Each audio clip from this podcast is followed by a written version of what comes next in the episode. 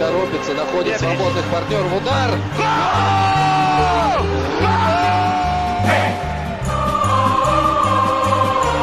Russisch Brot, der Podcast zur Fußball-WM 2018 von der Taz und Detektor FM.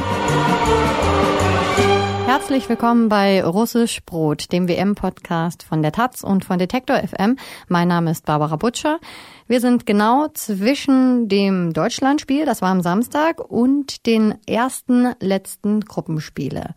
Eigentlich immer mit Lars Hendrik Setz, aber der kann montags nicht, sitzt entweder auf irgendeiner Tribüne, auf irgendeiner Auswechselbank oder auch in einer Kneipe, ich weiß es nicht. Wir hören uns aber wie immer einen Tagebucheintrag von einem der Taz-Korrespondenten an. Die sind in ganz Russland unterwegs. Und heute erzählt uns Andreas Rüttenauer von einer Bekanntschaft, die er nicht zum ersten Mal trifft in Russland. Mit Peter in Samara. Ich habe Peter wieder getroffen. Peter hat bei dieser Weltmeisterschaft eine ähnliche Reiseroute wie ich. Er war in Sochi, in Rastov am Don, in Wolgograd jetzt habe ich ihn in Samara wieder getroffen. Peter kommt aus Estland. Er nutzt die WM zu einer großen Reise durch Russland, so wie er es früher gemacht hat, zu Sowjetzeiten, aber das sei ja nun lange nicht mehr gegangen. Peter hatte sich für sechs WM-Spiele beworben, Karten bekommen hat er für zwei. Er war in Wolgograd im Stadion, am Mittwoch wird er das deutsche Spiel in Kasan sehen. Er erzählt, wie er die Karten bekommen hat. Wie ein ganz besonderes Geschenk seien sie ihm überreicht worden, per Boten. Man habe ihn angerufen, ob er zu Hause sei. Nein, er sei in der Arbeit. Dann sei der Bote zu ihm in die Arbeit gekommen. Da hat sich vor allem einer gewundert, ein Kollege von ihm. Der hatte sich auch um Karten beworben. Weil er aber russischer Staatsbürger war, kam kein Bote. Er hat nur eine Mail bekommen, er müsse sich in Petersburg da und dort einfinden, um seine Karte abzuholen. So gibt es WM-Kunden erster und zweiter Klasse. Das hat mir Peter erzählt. Kunden erster und zweiter Klasse gibt es also. Es gab auch diese WM schon Spiele erster und zweiter Klasse. Und ein erste Klasse, erste Sahnespiel, das war das Deutschlandspiel am Wochenende, am Samstag da ging's ab. Da ging's rauf und runter, da waren Emotionen, Pressing, Torchancen, alles war mit dabei. Und sogar ein Last-Minute-Tor, was den Deutschen dann noch den Sieg beschert hat in der 95. Minute von Toni Groß. Und darüber und über das schöne Spiel von England gegen Panama, ein 6 zu 1, spreche ich mit Jörn Kruse von der Taz. Hallo Jörn. Hallo Barbara. Was war das für ein Spiel am Samstag? Hey, krass. Ich finde, irgendwie hat Deutschland Schweden über weite Strecken dominiert, dann vorne aber den Ball irgendwie nicht ins Tor gekriegt. Schweden dann irgendwie gefährliche Konter gelaufen und ihre Chance genutzt. Und dann in der 95. Minute macht Groß den Freistoß in die obere Ecke. Ist der Knoten jetzt geplatzt? Ähm, ganz klares womöglich. Ähm, die, also äh, ja, das war erstmal ein wirklich gutes Spiel. Nicht nur, also, weil irgendwie Deutschland gespielt hat, es spannend war, sondern es war einfach auch im Maßstab der Spiele bei dieser WM einfach ein gutes Spiel. Es war spannend, es waren Teams, die an ihre Grenzen gingen. Ähm, eine deutsche Mannschaft, die in der zweiten Halbzeit richtig aufdrehte. Also, ehrlich gesagt, nach den ersten 45 Minuten hätte ich nicht gedacht, dass die nochmal so in der Form Kohlen nachlegen können. Ähm, und äh, ja, also ich fand die erste Halbzeit bis auf wenige Minuten zu Beginn echt unterwältigend. Also ich war echt geschockt, wie, was heißt geschockt? Geschockt ist so ein bisschen übertrieben. Aber äh, ich äh, war wirklich überrascht, wie schwach die Deutschen dieses so wichtige Spiel angehen, wie sie wieder zusammengebrochen sind nach der ersten Chance, wie viel Glück sie hatten, dass es keinen Elfmeter gibt, dass das Foul von Müller an Forsberg schon davor auch nicht gesehen wird. Und dann kommen sie aus der Halbzeitpause und ähm, spielen eigentlich die gesamte zweite Halbzeit auf ein Tor hauen sich rein, schießen verdient den Ausgleich. Ähm, und da muss ich sagen, in erster Linie ähm, Marco Reus fand ich wirklich sehr beeindruckend. Wirklich, ähm, das scheint so jetzt der Anführer des deutschen Teams zu sein. Mir hat auch Rudi mega gut gefallen und man muss ja auch sagen, also so eine so eine Verletzung, das passiert nicht jedes jedes Mal.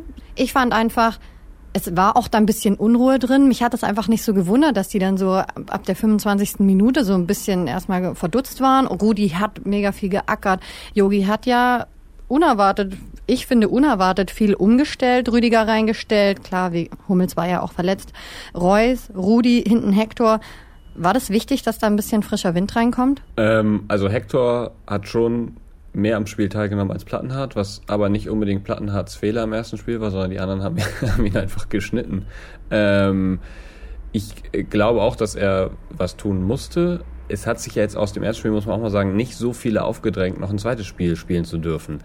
Und äh, Rudi macht ein ganz gutes Spiel. Ähm, danach der für ihn eingewechselte Gündogan hätte ich gedacht, dass da mehr von ihm käme. War so einer der Spieler, die eher nicht so auffällig waren in der zweiten Halbzeit. Ähm, aber ja, ich glaube, es war schon wichtig, Dinge umzustellen. Ich bin jetzt mal gespannt, wie es äh, mit Mesut Özil weitergeht, der ja die, das komplette Spiel auf der Bank verbracht hat. Ähm, wäre jetzt auch kein untypischer Turnierverlauf. Das hatten wir schon häufiger, ähm, dass Spieler, die am Anfang noch dabei sind, dann irgendwie wieder rausfallen dann aber häufig am Ende doch noch eine wichtige Rolle spielen. Man erinnere sich an einen gewissen Mario Götze bei der WM 2014. Also ähm, äh, da geht schon noch was. Äh, so ein Turnier ist auch lang und ähm, äh, ja, ich war also in erster Linie war ich überrascht, wie die Spieler so den Schalter umlegen konnten.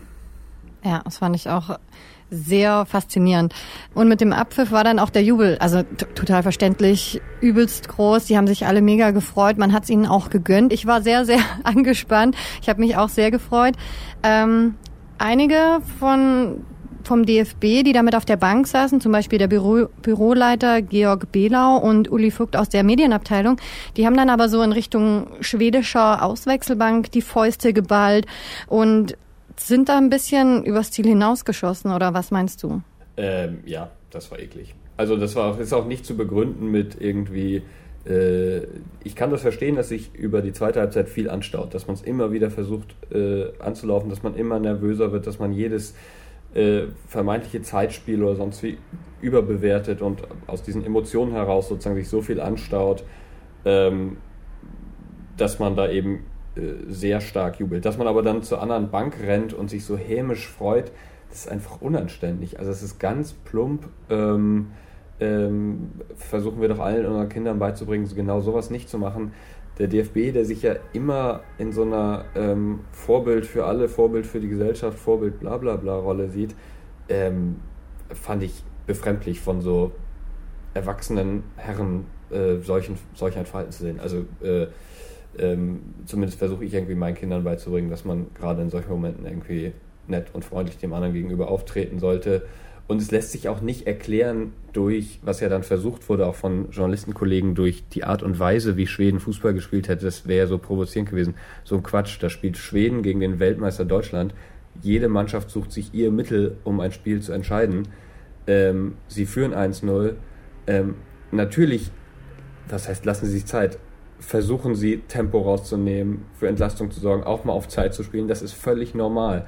Damit zu erklären, da zur Bank zu rennen und zu provozieren, zu jubeln, ähm, ja, es ist also ich, mir fällt gar nichts an, es ist wirklich es ist einfach unanständig. Man macht es nicht und ähm, ich kann jetzt auch gut verstehen, dass die FIFA sich das nochmal anguckt und äh, womöglich darüber entscheidet, was da jetzt passieren soll.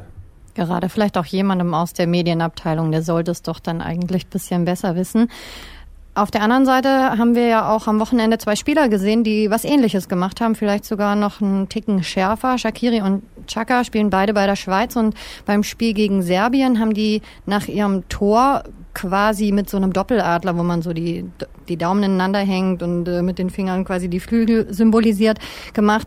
Ein Zeichen für den Kosovo. Die haben Wurzeln aus dem Kosovo und wollten damit die Serben quasi provozieren, weil die den Kosovo nicht anerkennen. Eigentlich könnte man ja sagen, jubeln, das sind Emotionen, aber das sind ja schon keine Emotionen mehr. Was haben die da für Mittel? Ja, also die, die FIFA ermittelt, ich schätze mal, es wird auf äh, ähnliches, wie es das ja in diesem Turnier schon gab, ähm, dass es Geldstrafen an den Verband gibt. Ich kann mir schwierig vorstellen, dass die Spieler dafür gesperrt werden. Natürlich ist es äh, eine Provokation, dieser Doppeladler von der albanischen Flagge ähm, dass sie den ähm, quasi zeigen vor den serbischen Fans. Ähm, äh, es ist ja so ein Dauerkonflikt, ähm, da in dem Schweizer Team ja mehrere Albaner bzw. Kosovo-Albaner spielen.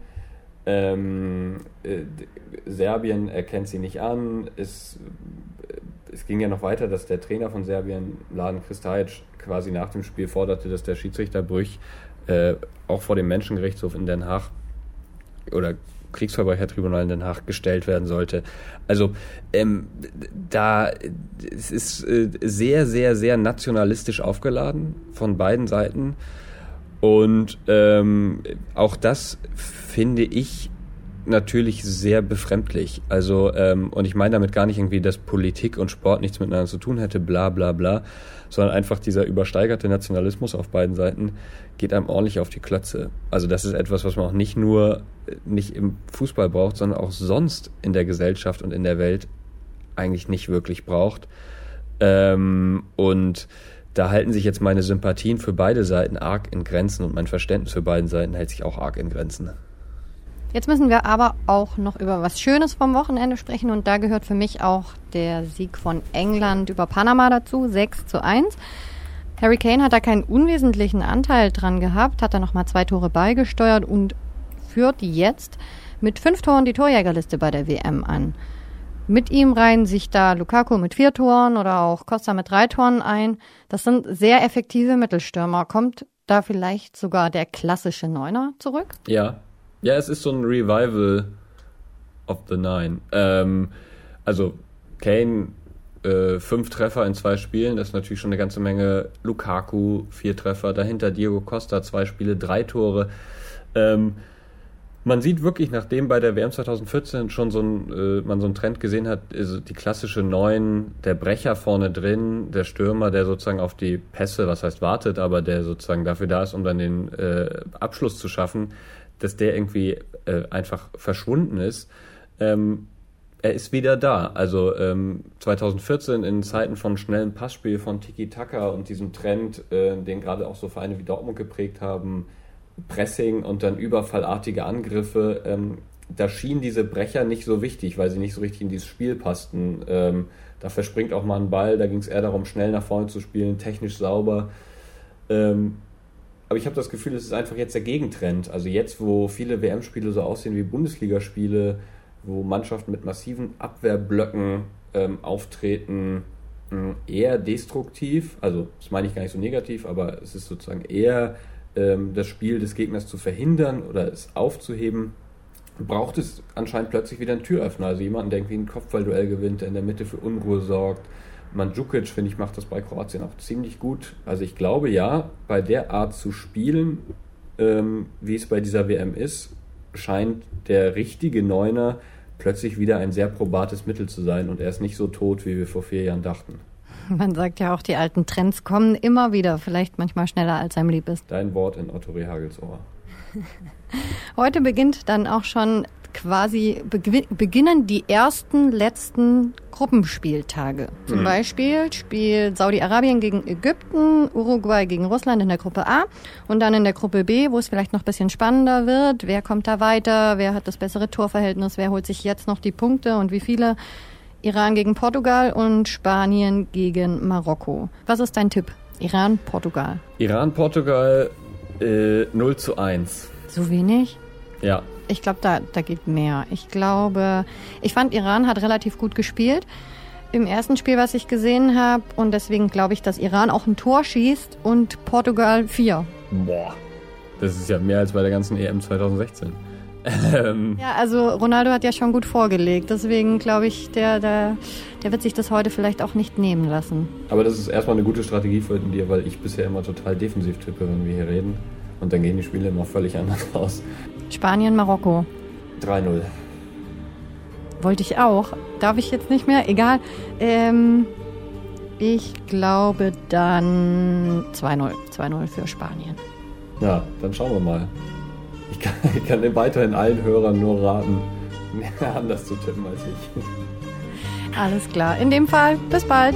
Alles klar, danke. Tschüss.